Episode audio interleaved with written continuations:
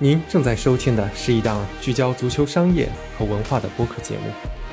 可以通过公众号“橘猫看球”获取最新节目推送和其他文字作品。期待与您共同探索足球运动的奥妙。大家好，这里是橘猫看球。哎，今天我们是又又又又又要来讲巴萨的事儿了。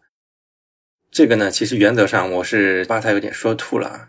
真的是不想再做巴萨相关的内容了。但是呢，这两天在 The Athletic 上出了一篇接近小一万字的一篇雄文吧，就专门是做巴萨的杠杆的来龙去脉的一篇文章，标题叫“调查：冒号巴塞罗那的财政危机以及足球界其他人对此的看法”。那我读完之后发现里面还是有挺多料的，而且其中的这个语言也挺诙谐的。我不允许有人没有读过这么牛逼的文章，所以 在这里跟大家分享一下。因为这个是一个现成的一个文章，我可以很快的把这个内容做出来。我现在就是直接用微软自带浏览器的这个翻译功能，把这篇文章英文翻译成中文。当然，这个在读的过程中肯定会遇到很多翻译的狗屁不通的地方，我就即兴的给改一下，然后也会即兴的加入一些自己的解释以及看法，还有其他数据吧，来跟大家介绍一下这些情况。其他话题的话就继续在退后啦，不好意思啊，久等了，米兰球迷们。那下面我们就开始共赏这篇雄文。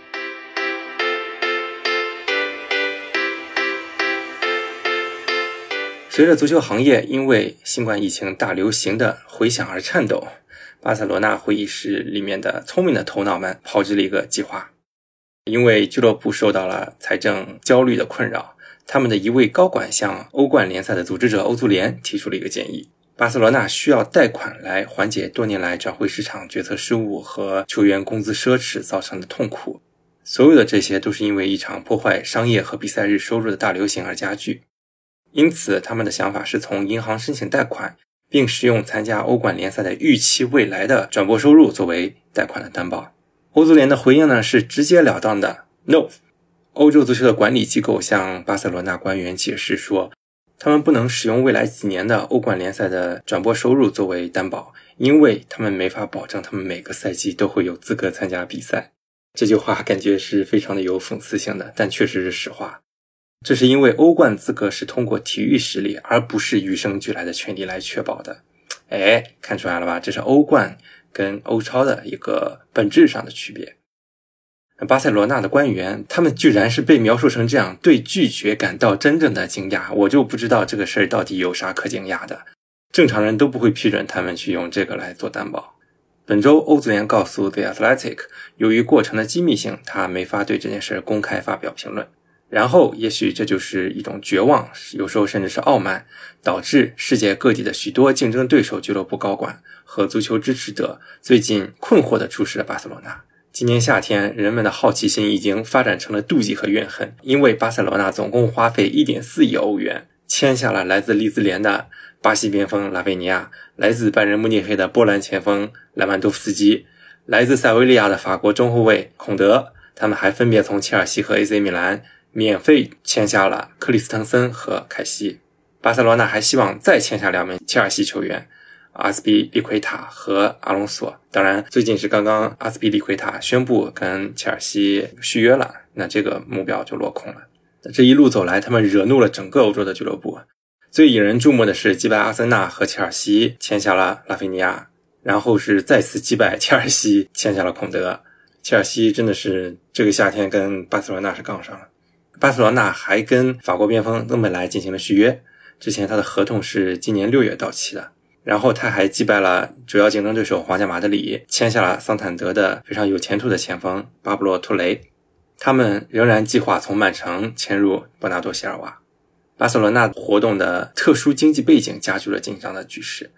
就在两个月前，俱乐部主席拉波尔塔表示。诺坎普方面在二零二一年三月，他们这届新的管理层当选的时候，已经是临近死亡了。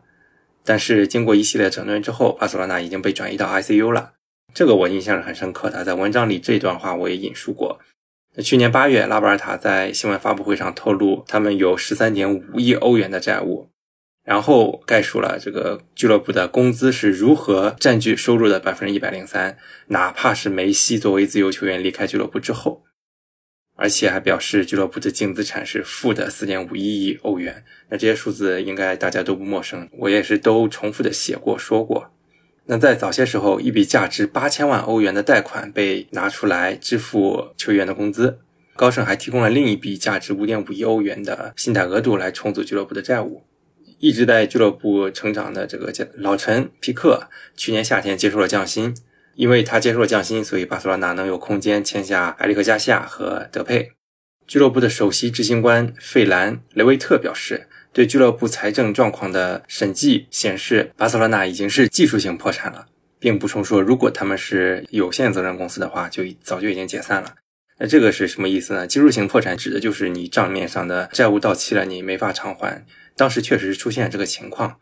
那正常，如果是一个普通的有限责任公司，那真的是就会破产清算了。但是因为巴塞罗那是加泰罗尼亚的象征，它是一个会员制俱乐部，说白了，它背后是有整个加泰罗尼亚地区的背书，所以它能够获得更多的这个债务延期，导致他们没有破产，继续在结结界嘛，让他们能够把这个难关暂时的度过过去。简而言之，现在是一团乱七八糟。拜仁的主教练纳格尔斯曼最近说，巴塞罗那是唯一一家没有钱，但是却购买了他想要的每一个球员。我不知道他们是怎么做到的，这有点奇怪，有点疯狂。然而，在诺坎普，人们对事情的看法是不同的。他们的论点是，投资将推动增长，并推动俱乐部重返欧洲足球的巅峰。这是很多支持巴萨这些动作的球迷所一直持有的观点吧。此外，足球界也不乏观察者。他们不安地看待着巴塞罗那中场弗兰基·德容所忍受的这个夏天。德容三年前以六千五百万英镑的价格从阿贾克斯加盟，现在却被认为是可以卖出的。西班牙媒体今年夏天是无情地报道了俱乐部如何需要荷兰人离开，以便俱乐部能够注册他的新员。然而，问题是德容仍然被拖欠了一千七百万英镑的递延工资。如果他离开球队的话，他希望能够拿到这笔钱。而如果他留下来的话，他还会面临着减薪的压力。前曼联队长和英国电视评论员加里内维尔称这是一种霸凌，并表示全球足球运动员联盟 FIFA Pro 应该支持德容。但拉波尔塔在接受哥伦比亚广播公司采访的时候说：“我尊重所有的意见，但是他们没有把这件事很好的陈述出来。我们今年夏天签下的球员是投资，但是人们却把它看作是一种费用。”现在大部分球员还是理解我们投资的，他们也愿意配合来调整自己的薪水。如果我们什么都不做的话，俱乐部就会消失了。呵呵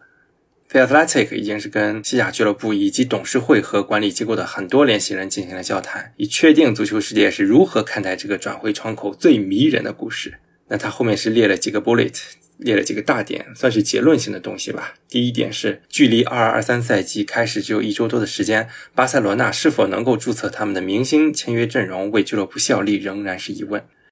一家与皇马主席弗洛蒂诺关系密切的咨询公司，今年夏天是帮助巴塞罗那获得了价值数亿美元的投资。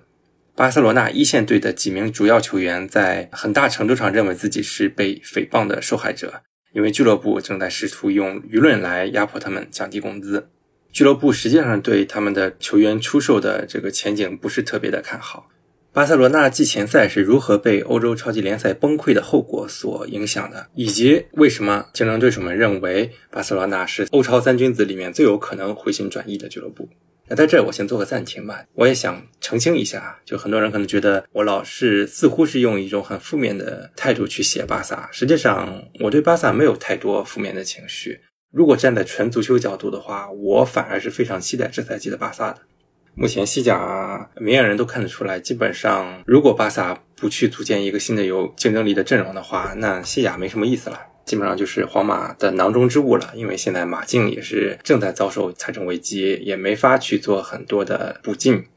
那巴萨这赛季引的一些球员，比如说莱万啊，比如说拉菲尼亚，这些球员都还是挺有看点的。我也是非常期待，呃，买这么多人是不是能够组成一个巴塞罗那的黄金一代的基石吧。所以，首先我对他们是没有一种先天的负面情绪的，但是必须还是得客观的去评价他的一步一步的操作。而呃，联系到这些操作的本质之后，我还是没法赞同这些决策的。就我对巴塞罗那一些负面的评价，完全是从我的角度来观察俱乐部运营得出的一个结论。因为大家也应该知道，我是一个非常推崇可持续经营的一个人吧，我非常推崇这些自负盈亏啊，做一些更长远角度的投资，这是我的一个固有的立场。也许我是对的，也许我是错的，也许可能过两年欧巴萨欧冠三连，呃，冠军拿到手软，收入暴涨，可以打我的脸，我也是欢迎打脸的。那说明我对这个事情的判断是有误的嘛。但是在此之前，我还是保持我这个偏负面的态度。但是同时，我还是得说，我这个赛季可能会去额外的多关注一下巴萨，并希望他能有一些好的表现。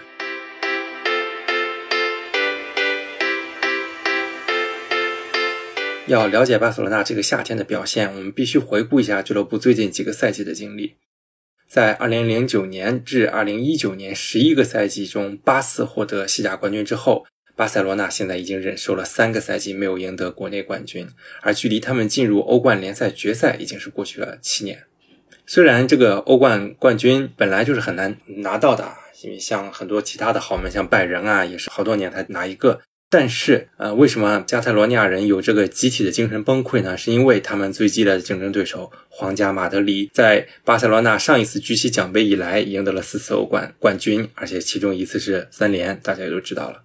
去年夏天，巴塞罗那因为自己的传奇球星梅西自由转会离开，去了巴黎圣日耳曼，对俱乐部有一个很重大的打击。他们的财政状况实在是太惨淡了，以至于西甲球队塞维利亚租借而来的这个前纽卡球员卢克德容，成为了继承梅西在训练场的旧储物柜的平淡无奇的那个人。接下来的赛季却并不平淡无奇，巴塞罗那在赢得六场比赛中的两场之后，在小组赛中跌出了欧冠。然后在欧联四分之一决赛输给了德国俱乐部法兰克福。自疫情以来，巴萨是先在一九二零赛季的欧冠八强赛中以二比八耻辱性的比分被拜仁羞辱，然后在第二个赛季的十六强淘汰赛中，主场是一比四被巴黎圣日耳曼横扫。很多密切的观察者认为，巴塞罗那这个下坡的开始可以追溯到二零一七年夏天，内马尔以二点二二亿欧元的价格被巴黎圣日耳曼给带走。以及巴塞罗那随后错用了这些钱的这个现实吧。他们总共向库蒂尼奥、登贝莱、保利尼奥、塞梅多、德乌洛菲乌和马尔科姆投入了三点七五亿欧元。然后在接下来那个赛季，是格列斯曼、德容、布雷斯维特、内托、费尔波、埃莫森、库库雷利亚又支付了二点七三亿欧元的转会费。天哪！你现在算一下，这真的是太能花钱了。你要想。内马尔才卖了二点二二亿，他们为了弥补这个坑，却花出了数倍于这笔金额的钱。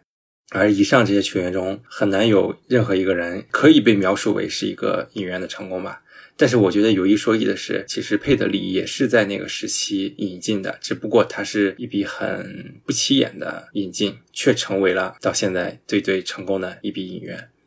嗯，在格列兹曼的这个案例中。他们借了一笔贷款来为这个转会来提供资金。那至于库蒂尼奥呢？最滑稽的一个事儿就是他呃来到巴萨两年没踢上主力，后来租借到了拜仁，结果在那场八比二的欧冠比赛中，他替补上场还进了自己的这个母队两个球。而更令人觉得非常的离谱的是，有人声称巴塞罗那拒绝了签下姆巴佩的机会。当时西班牙经纪人小明格拉提出了这个选择。而哈兰德在他年轻的时候也被巴萨认为是不适合自己的一个球员。当然，巴塞罗那后来确实是试图签下过哈兰德，我记得应该在之前的节目或者文章里面说过这个事儿不太可能。当然，我要是知道后来他们激活这么多杠杆的话，我也许不会说不太可能，因为现在确实有点一切皆有可能的感觉了。那当然，现在也都知道，嗯，哈兰德已经加盟曼城了，已经踢比赛了。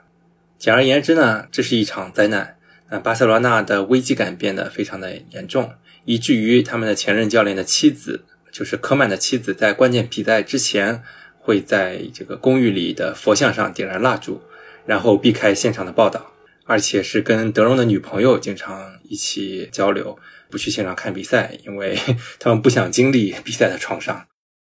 那这个事儿是在《巴萨》这本书里面讲述的。这是英国金融时报记者西蒙·库珀，也是我的那个足球经济学系列的作者之一。他最近出版的这本书，他中间还讲了一个桥段，是他跟欧足联官员的一个对话。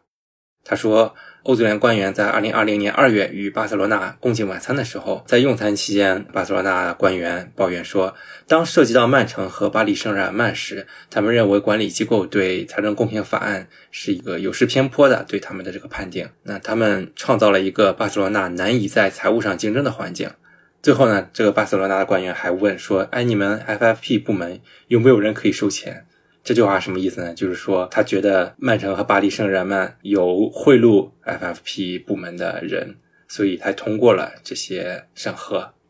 那这是一个非常严重的指控啊！不管咱们球迷怎么说，你作为一个俱乐部官员提出这个指控，而且是没有任何凭据的提出的时候，还是非常的严重的。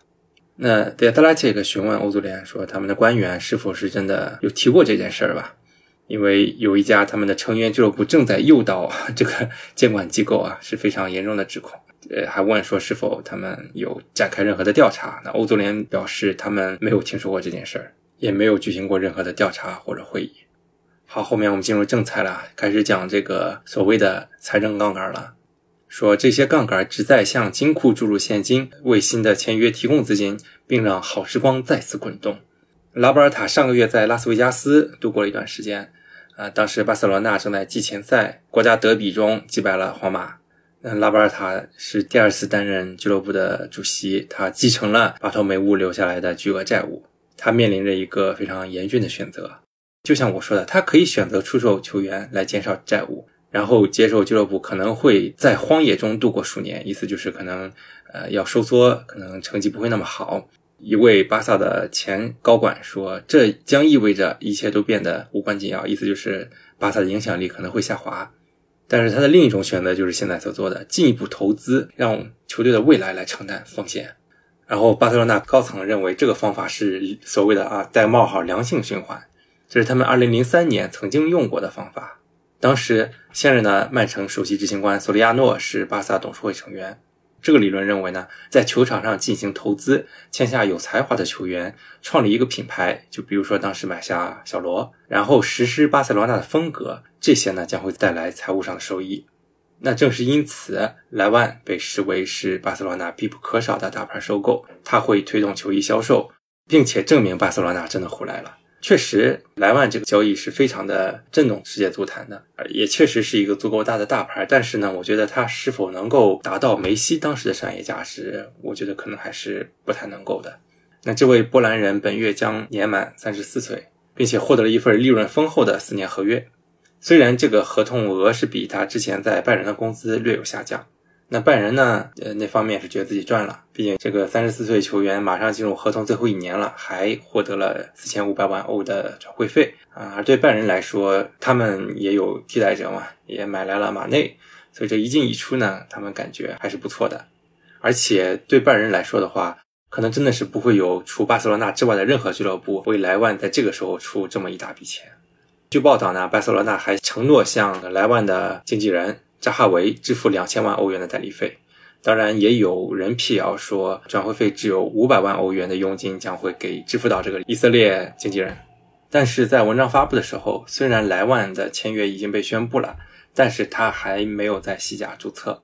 今年夏天签下的每一个球员都是如此，还包括登贝莱，因为登贝莱这是一个相当于是重新签约，因为他的合约到期又签了一个合约，所以他也需要去重新进行注册。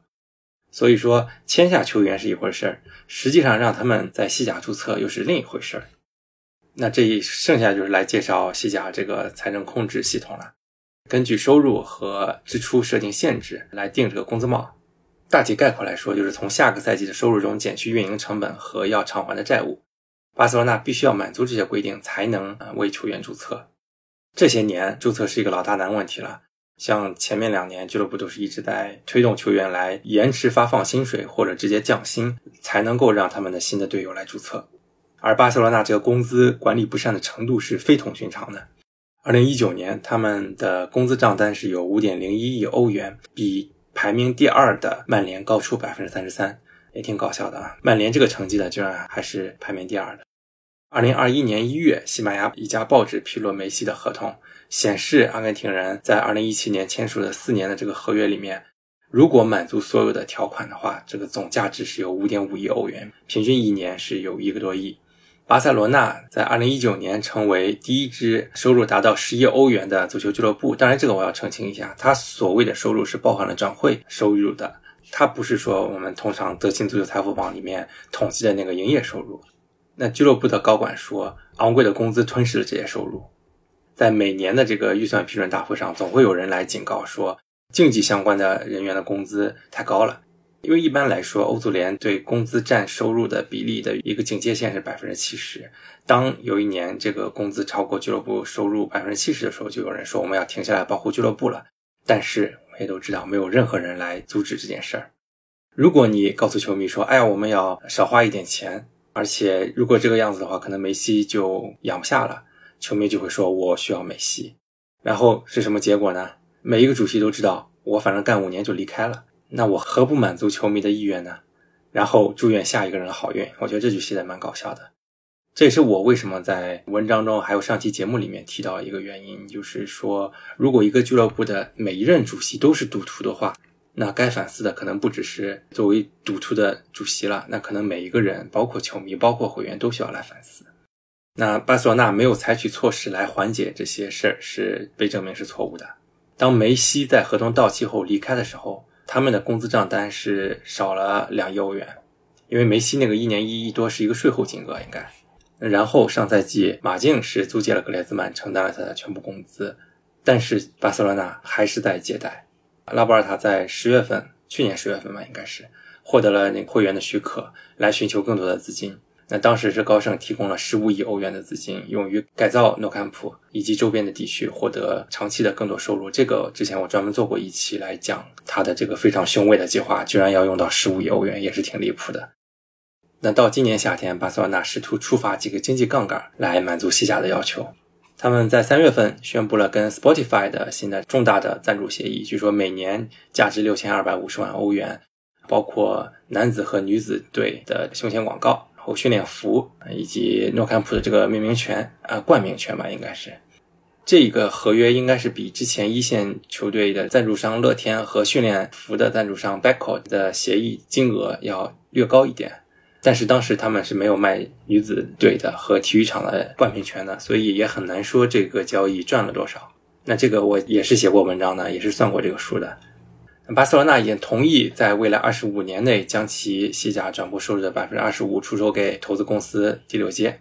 这个协议的前百分之十的总资本收益为二点六七亿欧元，而其余部分的数字尚未公开披露。据介绍，呃，剩下的百分之十五应该是超过三亿欧元。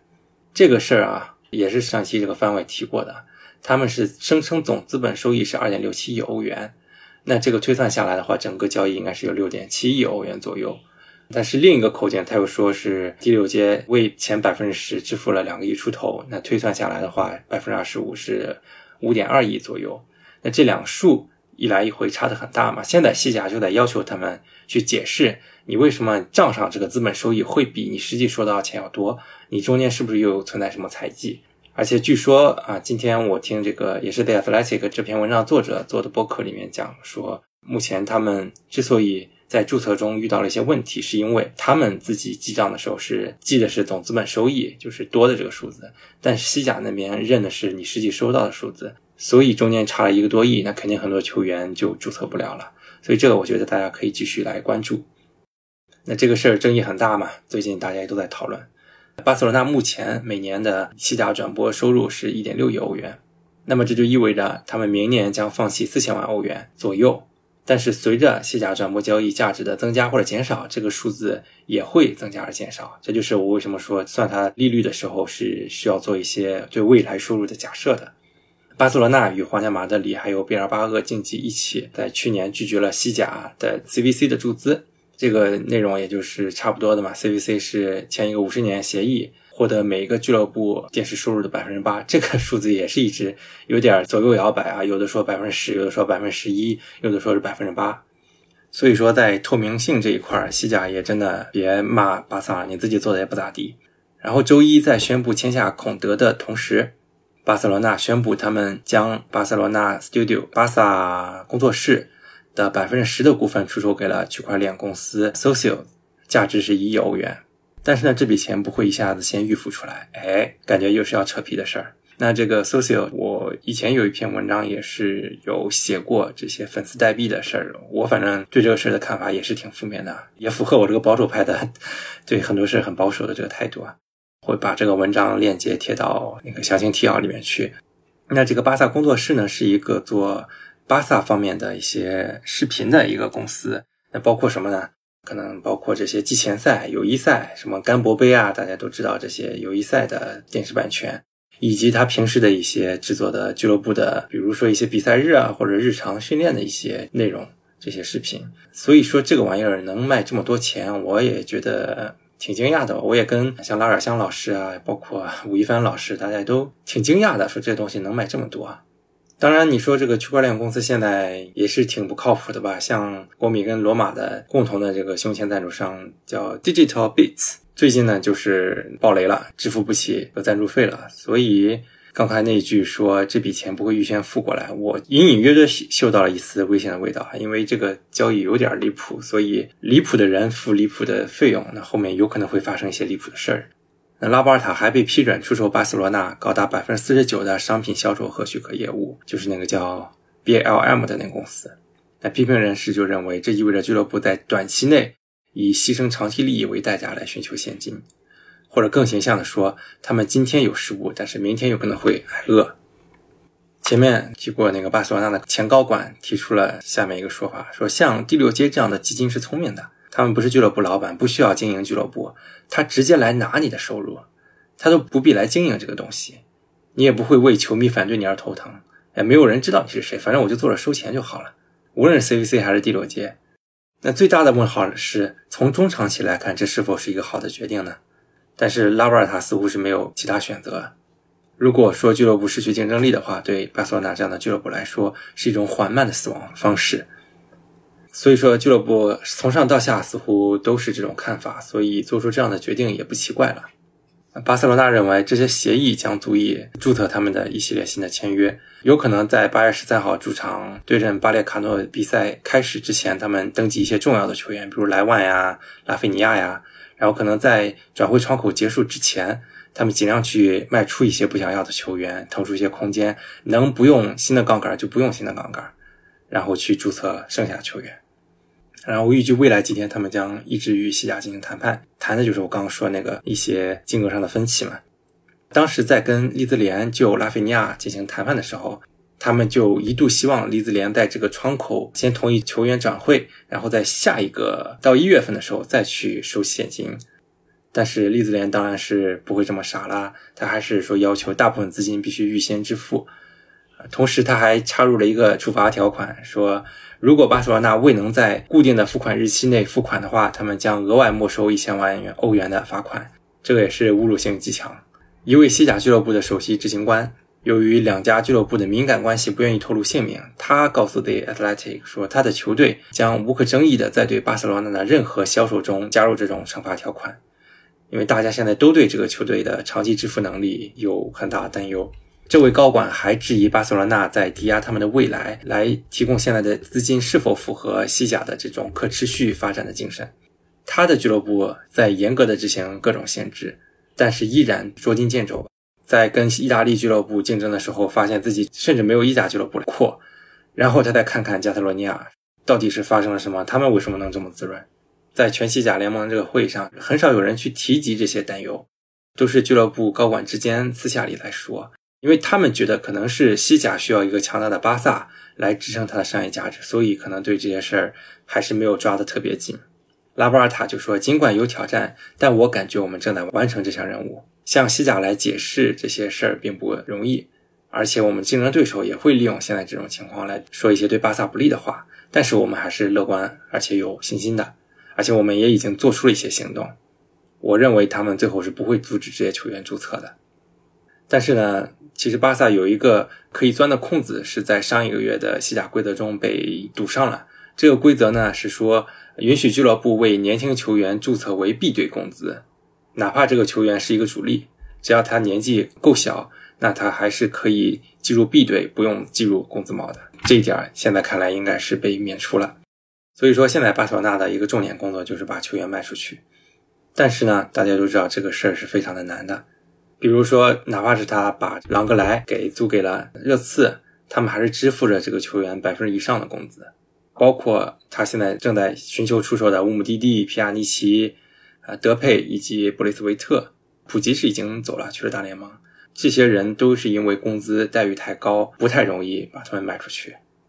七月五日，总部位于马德里的报纸《马卡报》公布了德容跟巴塞罗那的合同细节。啊，他说，德容在交易的剩余四年中被欠下了八千八百五十八万欧元的工资和奖金。此外，如果他这四个赛季每个赛季都参加超过百分之六十的比赛，还需要额外支付给他八百万欧元。如果俱乐部在这段时间里面赢得了联赛冠军和欧冠联赛的冠军，他还可以获得高达一千二百八十万欧元。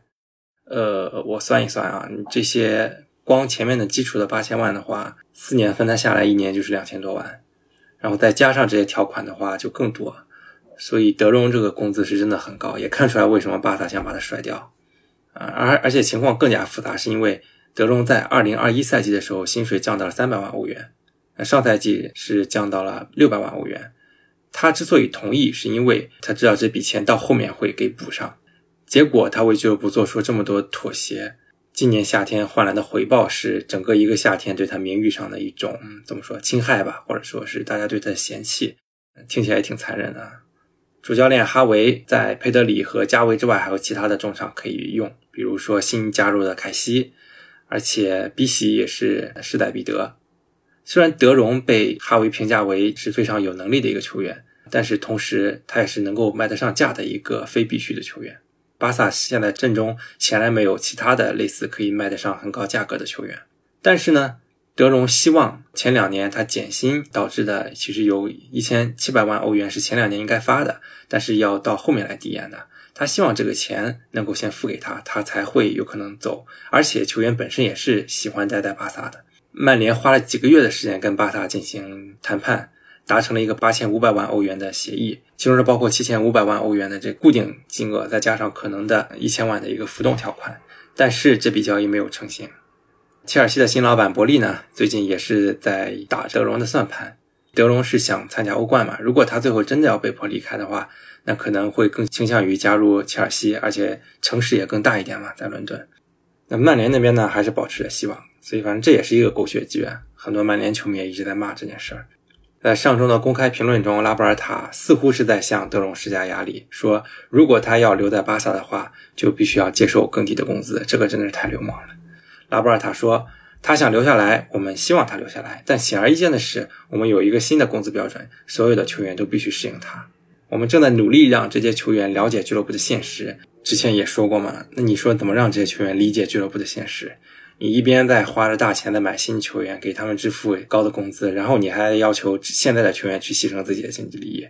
大家也都是人嘛，人不为己，天诛地灭。你可能有一两个有情怀的球员可能会配合，像皮克那样这种老臣。但是你说让这些年轻人或者其他这些，而且你还欺负了他们一个夏天，让他们配合你，这实在是有点无耻啊！巴塞罗那球员的代表已经注意到梅西、格列兹曼和德容的合同是如何被西班牙的报纸所披露出来的。一些人告诉 The Athletic 说，他们怀疑泄密可能是来自俱乐部自己。他们试图通过塑造公众的舆论来向球员施加压力。他们也是很想知道谁会是成为下一个被这样欺负的人。就比如说，下一个是有可能查尔斯·邓根会被处理掉，因为他的合同明年将会大幅的上涨。那他会不会成为下一个倒霉的人呢？一月份的时候是登贝莱，因为当时嗯拉波尔塔是非常热衷于把他卖掉。他一直是拒绝续约，甚至是足球总监阿莱马尼在巴塞罗那自己的电视频道里面就公开的下逐客令了，说让法国人自己在月底之前找到一家新俱乐部。那当巴塞罗那威胁说在上赛季剩余的时间里让登贝莱上看台的时候，西班牙的球员工会开始为他辩护。球员工会说，没有达成续约合同，并不意味着劳工违约。在没有任何伤病的情况下，你不让这个球员上场，意味着他的形象将会贬值，这会对他未来的合同产生负面影响。对于很多球员来说，这是他们近年在巴塞罗那的常见的经历。他们签署这个合同的时候，俱乐部给了他很多承诺，然后到后来他们就开始 累赘一样被赶走。比如说去年夏天的时候，德佩减薪加盟巴塞罗那，当时他在里昂的这个续约的条件。开的比巴塞罗那还要高，但是他为了梦想来到巴萨，结果一年过去了，他小甜甜变成牛夫人了。与此同时，他的同胞德容拒绝了曼城和巴黎圣日耳曼从阿贾克斯转回到巴塞罗那，这是他从小梦寐以求的俱乐部。德容一直被其他人形容为一个好孩子，安静不出门，行为也非常端正。啊，一位接近哈维的消息人士说，如果德容希望留在俱乐部的话，要求德容降低薪水是不可能的，是不现实的。哈维有可能会来明确的表示说，荷兰国脚不太可能成为他新赛季的重要倚重的人物。然后最近大家看到德容在巡回赛上一直是打的是中后卫，这点也是让人感觉是在恶心人嘛，有点就是想逼他走。而随着赛季临近，剩下这些小手段估计会越来越多，这些讨论也会更加的疯狂。比如去年一月的时候，乌姆蒂蒂是接受了六年来的第四次减薪或者延期，也是允许俱乐部从曼城签下了费兰托雷斯。那乌姆蒂蒂、吉普吉、内托、布雷斯维特，内托现在最近也是去了新东家了，啊，包括明格萨，明格萨也是走了。他们在五月份的时候就被哈维告知，呃，下赛季不会用他们了。俱乐部甚至还向球员们发送了信息，说你们可以放假了，你们可以自己安排自己的转会，不用来参加季前赛了。那 FIFA Pro 球员工会正在密切关注这些情况，但是他们只会在球员来要求自己介入的时候来介入这些事儿。那截止到目前的话，还没有人要求他们来介入。即使对于这些被排除在巡回赛之外的球员，巴塞罗那也继续谨慎的管理，来遵守自己的合同义务。他们为球员提供了理疗师和教练。做一些单独的训练。如果西甲继续坚持要求巴塞罗那进一步降低工资的话，那很多人会担心俱乐部的更衣室会出现大的问题，因为新的球员没法被注册，而这些老的球员又被媒体报道为他们是贪婪的。球员跟俱乐部这种紧张关系是属于前面那个主席，就是巴托梅乌。当时也有媒体报道说，在他领导下，总部位于乌拉圭的通信公司 i 三 Ventures 被指控创建虚假的在线媒体账户，以捍卫巴托梅乌，并损害对方的这名誉，包括皮克、包括梅西这些球队的老球员，以及他的主席竞选中的竞争对手啊。但是这个公司否认了这一点。巴托梅乌当时就说：“哎，这是一种正常的社交媒体监控方式，他没有进行任何攻击。”但是这件事还是导致一连串的董事辞职。去年三月，警方调查这件事儿，巴托梅乌也是在监狱里待了一晚上。与此同时，啊，路易斯·苏亚雷斯在二零年夏天，当时的主教练科曼在一个四十秒的电话中告诉他，俱乐部不再需要他。那苏亚就怒了呀，说：“老子在巴塞罗那进了二百多个进球，还拿过欧冠，拿过西甲，你们居然是用这种形式赶我走的。”但是球员自己也不是毫无瑕疵的。之前某位教练的带领之下，有一段时间不训练，啊，因为他们觉得外面太冷了。还有人认为说有一些不成文的规定，在训练的时候不对梅西轻一点，别伤了他。但是即便是成为巴塞罗那球员，未来可能会遭受这么多事儿，还是有无数的人想要进来，这就是围城嘛。比如说一月份的时候，奥巴梅扬在转会截止日当天来到了巴萨，为了加速这个转会，他还接受了短期内减少他薪水的条款。而特劳雷也是一月份从狼队租借到巴塞罗那，他自己就是巴萨的这个青训嘛，而且也是接受了减薪，希望自己能够踢得足够好，可以永远的回归到诺坎普。但最后大家也都知道失败了。当克里斯滕森以自由转会的方式签约的时候，揭幕仪式上伴随着的是他八岁的时候写的一张纸条，他说他的目标是为巴塞罗那效力。啊，与此同时呢，拉菲尼亚看到利兹联与切尔西达成协议的时候，他却。还是坚持着没有去，直到巴塞罗那腾出了足够的资金来完成他的交易。在拉菲尼亚这个交易里面，有一个重要的参与方，就是他的代理人是德科。德科呢是前巴塞罗那球员，也是拉波尔塔的好朋友，他也是俱乐部的现任雇员。据说，是德科在这笔交易里面没有收经济费。同时呢，德科他还是俱乐部在南美的一个球探，所以说德科这个身份也是很复杂的。说有时候呢，在拉波尔塔的领导下，巴塞罗那似乎是一个小世界。他的儿子吉姆曾经是加蓬国家队的助理教练，而德科正好是这个国家的足协的顾问。更巧合的是，奥巴梅扬就是加蓬国脚。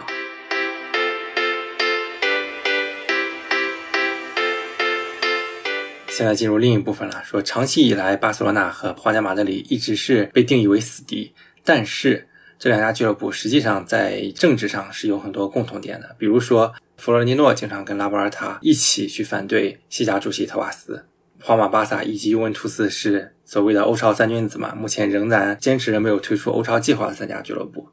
而在西班牙国内呢，皇马和巴萨是被认为他们才是西班牙足球的这个真正的吸引人的点，他们理应在这个蛋糕里面分得更大的一部分。这可以说是这两支球队在特瓦斯掌舵九年期间频繁跟特瓦斯产生冲突的一个关键的原因。尤其是皇马是提出了数十项的法律诉讼，不光是跟呃老佛爷关系不好啊，特瓦斯跟拉波尔塔的关系也是令人担忧的。其中一个例子就是，当特瓦斯在早些时候说巴萨是没有能力签下莱万的时候，据说是当时拉波尔塔已经开始用加泰罗尼亚语而不是西班牙语向西甲发送文件，这确实也是恶心人啊。巴塞罗那对欧超也也是一直有长期的想法的。当时巴托梅乌二零年十月份辞去主席职务的时候，他在告别的演说中公开表示，俱乐部是已经同意加入欧超的。而拉波尔塔最近在竞选的时候，他说他会续约梅西，而这笔钱是他预计摩根会给这个欧超俱乐部三亿欧元的启动资金，有了这笔钱，他就可以续约梅西了。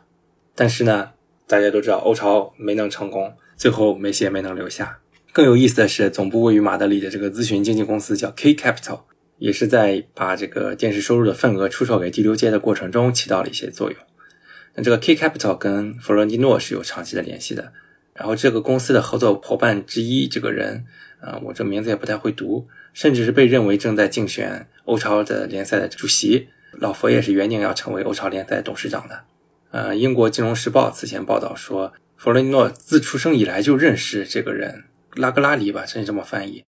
呃，此前他曾在摩洛哥跟这个拉格拉里的父亲合作过建筑项目，所以说皇马的铁杆球迷可能会觉得比较有讽刺意味，是老佛爷的亲密伙伴给巴塞罗那帮了忙，给他们今年夏天的复苏增添了油彩。但是他们应该感到高兴，因为皇马更需要一个死敌才能变得更好，只有巴萨好，皇马才能更好。我觉得有时候就是这样，你需要对手来成就。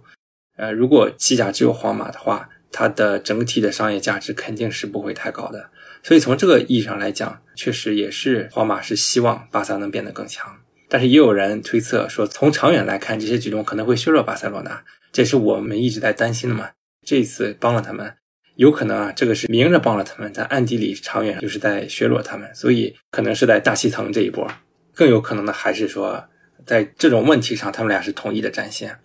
而且他们在很多议题上也都是观点一致的，比如说，他们共同都是认为巴黎啊、像曼城啊都是他们的敌人，因为是这些所谓的这种主权国家所有的俱乐部，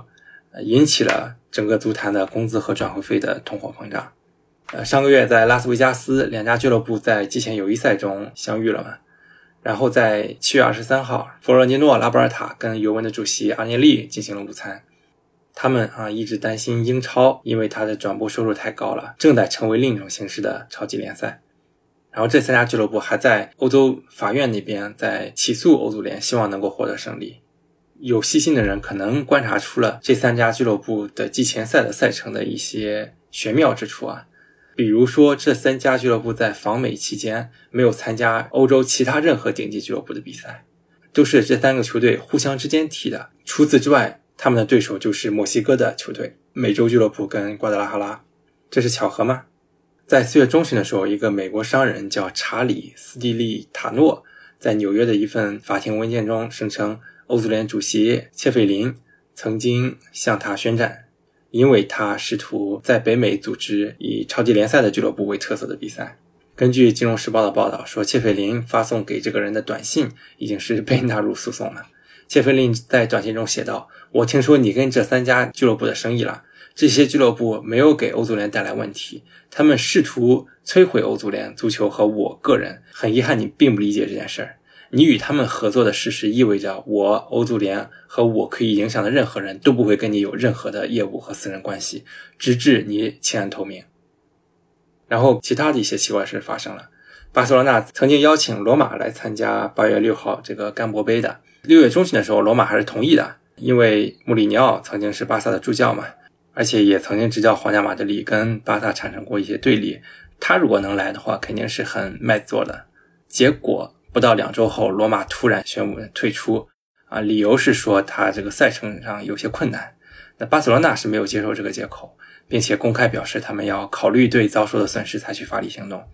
那诺坎普跟欧超联赛的组织者怀疑的是，是是这个欧洲俱乐部协会 ECA 的主席赫贝莱，就是大巴黎的主席，他依靠罗马的现在的老板叫丹弗里金，他是跟他聊过之后，让他们和他站在一起。明面上的理由还是说是因为季前友谊赛的计划问题。啊，罗马之前已经是在葡萄牙进行了为期两周的训练，而在意甲的前六轮里面，罗马有四场是客场，所以他们觉得如果在中间插一个去巴塞罗那的话，会太累了。也许啊这不是一个政治上的决定，但是如果这是一个政治决定的话，他们为什么一开始会同意参加甘波杯呢？而奇怪的是，意大利的另一家俱乐部 AC 米兰也退出了在美国跟巴塞罗那、皇马还有尤文图斯参加足球巡回赛。这项赛事能给他们带来价值数百万的商业和赞助收入，但是欧足联坚称说，他们从未鼓励或者阻止俱乐部和俱乐部之间进行友谊赛，所以这个事儿呢，有可能是目前笼罩着欧洲足坛的一个紧张局势的一个写照吧。欧洲各地的高管正在瞪着巴塞罗那磨刀霍霍，例如说，巴塞罗那的这个支出给巴黎圣日耳曼和曼城这些俱乐部提供了一个画饼，因为他们经常是受到西甲联赛主席特瓦斯的谴责。尤其是今年夏天姆巴佩续约的时候，